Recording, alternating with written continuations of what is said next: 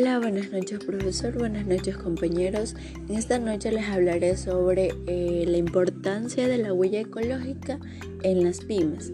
Nosotros cada vez eh, que compramos un producto no nos damos cuenta de los criterios eh, importantes que se debe tener en cuenta al momento de adquirirlo, ya sea en criterios medioambientales, sociales y económicos. Sin embargo, uno de los más importantes son los medioambientales, ya que con esto estamos haciendo un aporte al, medio ambiente en no perjudicarlo más de lo que ya está. Es cierto que muchas veces nos resulta muy difícil adquirir un producto que contenga puntos positivos a favor del medio ambiente, pero debemos enfocarnos en qué empresa está teniendo eh, estos puntos positivos para así también ayudar al medio ambiente.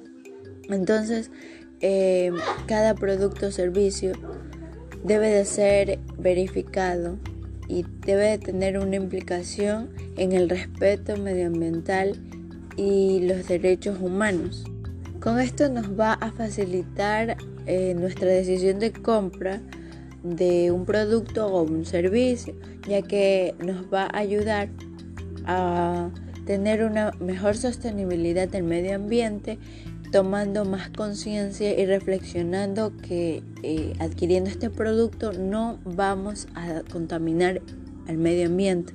Entonces, nuestra huella ecológica eh, debe de tener una concientización, ya que eh, eh, nuestra tierra productiva o el ecosistema en donde estamos es necesario mantenerlo, ya sea en el consumo de recursos y energía, y también para poder absorber los residuos producidos por una determinada población, es decir, por nosotros. Entonces hay que considerar también la tecnología que existe, independientemente en el país en donde estemos. Nuestro planeta debe eh, tener cuidado no solamente de los consumidores, sino de las empresas que fabrican los productos eh, para satisfacer nuestras necesidades.